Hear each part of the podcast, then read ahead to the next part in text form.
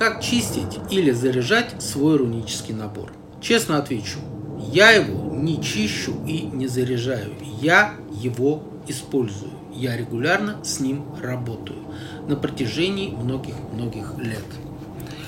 Мешочки, да, я иногда меняю от ветхости. Вот последний мешочек мне сделал э, один хороший мастер по коже. И пока он меня устраивает. Когда станет совсем дырявый там или что-то с ним еще произойдет, да, я его заменю.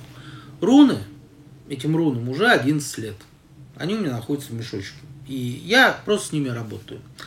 Чем больше времени вы с ними работаете, тем больше руны заряжаются. Заряжаются от работы. Не от вас, от работы. А так как руны ваши, то, соответственно, они еще и обмениваются с вами этим зарядом. Чистить это означает обнулять. Это означает удалять весь опыт, удалять весь заряд, который они содержат. Это вот знаете как почистить, допустим, волшебную палочку мага. Я никогда не слышал, чтобы кто-то чистил волшебную палочку.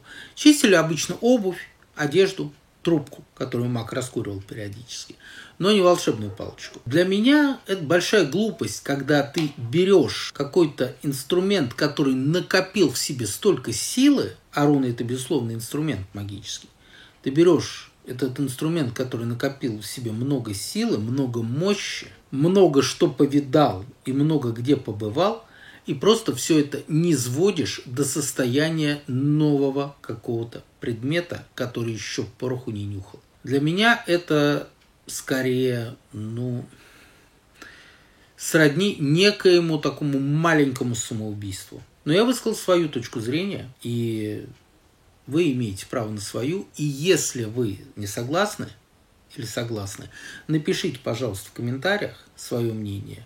Я обязательно его прочту и обязательно на него отвечу. Удачной практики и до новых встреч!